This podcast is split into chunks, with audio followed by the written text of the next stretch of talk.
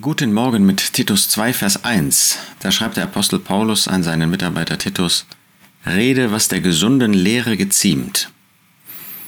Wie wichtig ist die Lehre des Wortes Gottes? Wie wichtig ist, dass wir uns als Gläubige mit dieser wunderbaren Lehre der Wahrheit des Wortes Gottes beschäftigen? Gott hat sie uns ja nicht umsonst gegeben, sondern er hat sie uns gegeben, damit sie die Grundlage unseres Glaubenslebens ist.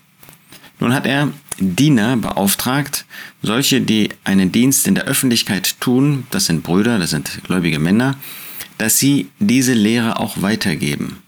Und da ist es wichtig, dass man diese Lehre kennt, dass man ein Bewusstsein davon hat, dass diese Lehre nicht einfach eine Summe von einzelnen Gedanken ist, von einzelnen Punkten, von einzelnen Wahrheiten, sondern dass es etwas Gesamtes ist, ein wunderbares Bild gesunder Worte.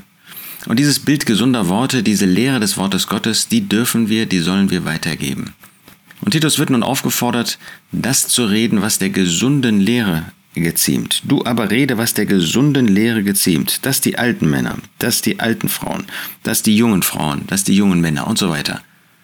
Das heißt, wir als Diener des Herrn und Diener sind wir alle. Jeder einzelne Gläubige hat von dem Herrn eine Aufgabe empfangen. Wir sollen das reden, ob in der Öffentlichkeit oder im Privaten, ob in den Häusern oder ob in der Versammlung Gottes, der Gemeinde Gottes. Wir sollen das reden, was der Lehre, und zwar der gesunden Lehre geziemt. Wir können die Lehre, können wir verfälschen, dann ist das nicht mehr gesund, was wir lehren. Wir können Dinge überbetonen und andere unterbetonen und dann ist es nicht mehr die gesunde Lehre. Gott hat uns eine Lehre gegeben, hat uns die Lehre des Wortes Gottes gegeben, die gesund macht, die in sich selbst gesund ist, die ein Bild wunderbarer, gesunder Worte auch ergibt. Sehen wir solche, die in Übereinstimmung damit reden oder machen wir uns die eigenen Gedanken? Nun, wir sollen uns Gedanken machen, aber bringen wir unsere eigenen Gedanken hinein. Äh, bringen wir das, was wir für richtig halten.